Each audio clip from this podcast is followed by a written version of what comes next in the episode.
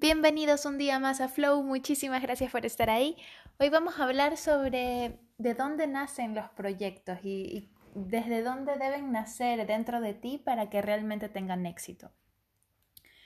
E, ¿Y por qué he querido hacer este podcast sobre este tema? Porque conozco a tanta gente ahí afuera que empieza un proyecto que le apasiona aparentemente, pero lo empiezan desde un enfoque mercantilista, no lo, lo hacen solo por conseguir dinero, no lo hacen porque realmente les apasiona.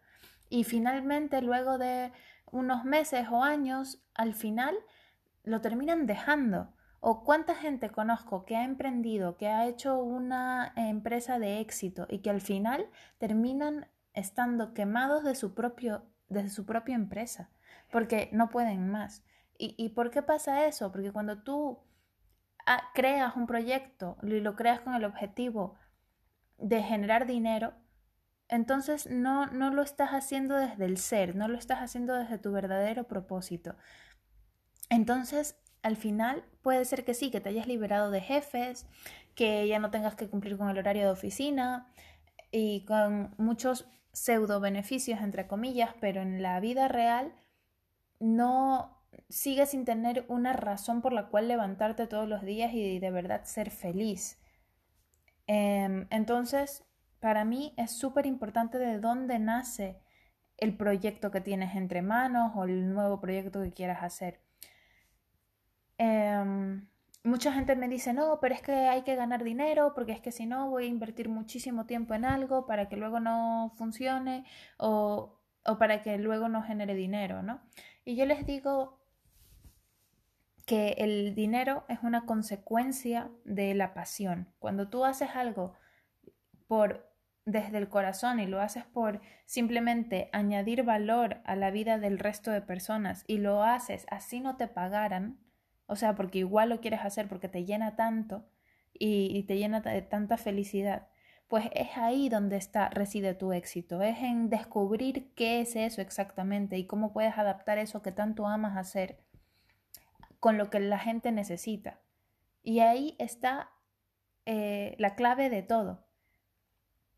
Eh, porque para mí, por ejemplo, yo inicié mi primer blog a los 17, 18 años, era de recetas, y lo dejé, por ejemplo, porque no tenía tantas, eh, tanta audiencia, no tantos lectores. Luego mi segundo blog era sobre marketing para pymes, para pequeñas empresas. Y sí, me gustaba, Ah, igual que la cocina, me gusta, pero no me apasionaba de verdad. Y a pesar de que el segundo blog fue muy exitoso, tuve muchos, muchos lectores, conseguí clientes, consiguió todos esos propósitos que en el mundo capitalista estarían súper orgullosos. Pero en realidad tampoco me llenaba y al final lo terminé dejando porque ya no me apetecía seguir escribiendo de esos temas. Y luego de eso, mi tercer blog ya fue sobre crecimiento personal y sobre coaching y sobre mindfulness y sobre todo lo que ahora mismo hago en mi vida. Y sé que por fin voy a, o sea, que no lo dejo y que me apasiona y que realmente esto es una, va a ser una relación a largo plazo con este proyecto, porque sé que, en, o sea, que es lo que a mí me gusta de verdad y que es lo que quiero compartir. Y me acepté a mí misma y fui capaz de decir, ok, esta soy yo, esto es lo que me gusta y esto es lo que yo quiero compartir. Y me da igual si no genera eh, tanto tráfico o porque yo dije en algún momento, mira, voy a dejar de escribir posts típicos que sé que me van a traer más... Eh, más gente y voy a empezar a escribirlo sobre cosas que de verdad creo que me importan a mí y que creo que pueden ayudar al resto de la humanidad y sin querer queriendo y sin yo promocionar nada, porque yo nunca suelo promocionar ni los podcasts que hago aquí. Adicionalmente, si los quieres compartir con alguien más, pues te lo agradezco mucho, porque yo no lo hago. O sea, yo no publico, ah, he publicado un nuevo podcast. No, nunca. Y, igual con mis posts eh, del blog, que los puedes encontrar en francesfuentesw.com. Simplemente lo escribo, lo genero, lo subo y lo dejo ahí. Y es impresionante cómo todo esto se va creciendo de manera súper orgánica, solo, yo no sé si la gente, yo qué sé, lo comparte o qué sé yo, pero pasa magia porque yo veo que la gente me escucha, la gente me lee y, y yo ya no voy, yo no hago esto porque, porque quiero que la gente me escuche, lo hago porque quiero ayudar y, quiero conectar de corazón a corazón con, con quien sea que esté escuchando esto y que de verdad le ayude. Ya está no, pero no, mi objetivo ya no, no es ser ni famosa, ni conseguir seguidores, ni conseguir dinero. En el momento en que, que yo solté eso, que era como la mentalidad que tenía con mis anteriores dos blogs, empezó a tener esto éxito. Y, y empezó a tener éxito también porque yo empecé a ser auténtica y a mostrarme cómo soy. Porque a veces nos enfocamos mucho en, en cumplir las expectativas de los otros o en cumplir lo que se supone que, que es el éxito, ¿no? Por ejemplo, un artista que pinta, em, él empieza, por ejemplo, a hacer retratos y lo hace porque, claro, porque es lo que genera dinero y el arte debe generar dinero para supuestamente ser un eh, artista de éxito. Pero en realidad esa persona no se sentía feliz dibujando retratos, esa persona quería dibujar animales con acuarelas y hacer unas movidas súper creativas que nada tenían que ver. Y en el momento en que esa persona decidió decir, mira, voy a dejar de hacer retratos porque en realidad estoy haciéndolo, pero no, no, es lo, no refleja quién soy, y empezó a hacer lo suyo, es que el éxito vino solo y ahora es un artista que publica libros, que tiene un montón de éxito en el mundo, ¿no? pero es eso, es el haberlo hecho desde, desde el ser. Em, para mí, por ejemplo, muchas veces eso, perseguimos esas metas mercantilistas que hacen que terminemos dejando el proyecto. Y es importante que lo que sea que tú vayas a construir nazca desde la autenticidad.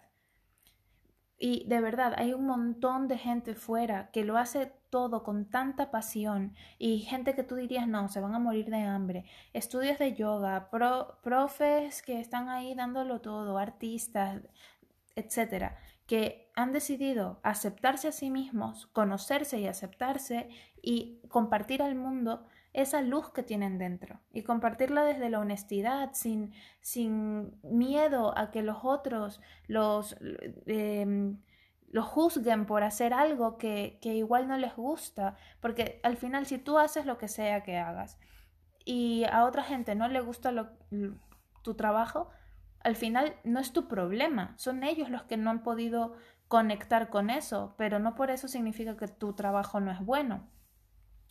Em, yo creo que cuando nos aceptamos, mientras más nos aceptamos, ya menos necesitamos la validación de los demás. Nos empieza a dar igual todas sus opiniones y empezamos a florecer solos. Y, yo creo que de verdad que en vez de enfocarnos en eso, en lo externo, deberíamos enfocarnos en conocernos a nosotros mismos. Porque así la vida se vuelve mucho más fácil.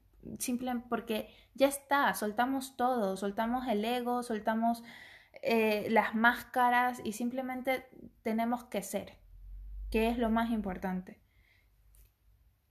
Y por último, o sea, lo que yo quiero decir es, vale, pero para conocerte a ti mismo, por ejemplo, y para conocer cuál es tu verdadero propósito, eh, em, hay una herramienta que se llama Ikigai, que igual las, las he escuchado, es una técnica japonesa que supuestamente ayuda a encontrar la felicidad. Es una de las tantas técnicas que se usan en coaching y que es súper interesante y fácil. Bueno, no fácil de, Es fácil de rellenar, pero es complicado el poder rellenarlo porque tienes que hacer mucha autorreflexión y, y, de verdad ir hacia adentro, ¿no? Eh, he dejado una guía muy breve de Ikigai de si te apetece hacerlo, si te, te, llama la atención. Eh, está en, en, el blog en francesfuentesw.com Em, ahí podrás encontrar la guía o si no, si no te apetece leer eso, pues métete en Google, ahí estará el dibujito. Y lo importante es integrar ese diagrama. Antes de lanzarte a rellenarlo, porque esto no es un test de Cosmopolitan, o sea, esto hay que pensarlo, porque las preguntas que te hacen son bastante complicadas, porque mezcla como tus, cuál qué es lo que más te apasiona, qué es lo que te mm, lo que te podría pagar la gente, cuál es tu vocación, cuál es tu pasión. Bueno, trata como muchos temas difíciles que si realmente no te has metido dentro de ti ni no te conoces y estás pensando más en, en cumplir las expectativas de los demás o cumplir con el status quo, pues te vas a ir a una dirección errónea. Tienes que eh, de verdad ir hacia adentro y decir y, rellenar ese dibujo tomando en cuenta como, ok, si ya, si no existiera nada de este planeta, si no tuviera yo mis limita estas limitaciones mentales, si yo ya tuviera todo el dinero del mundo, si no necesitara nada más, ¿a qué me gustaría dedicarme? Entonces, e, desde esa postura que tienes que rellenar Ikigai. Y nada, espero que te haya gustado este podcast y nos vemos en la próxima vez. Un besito.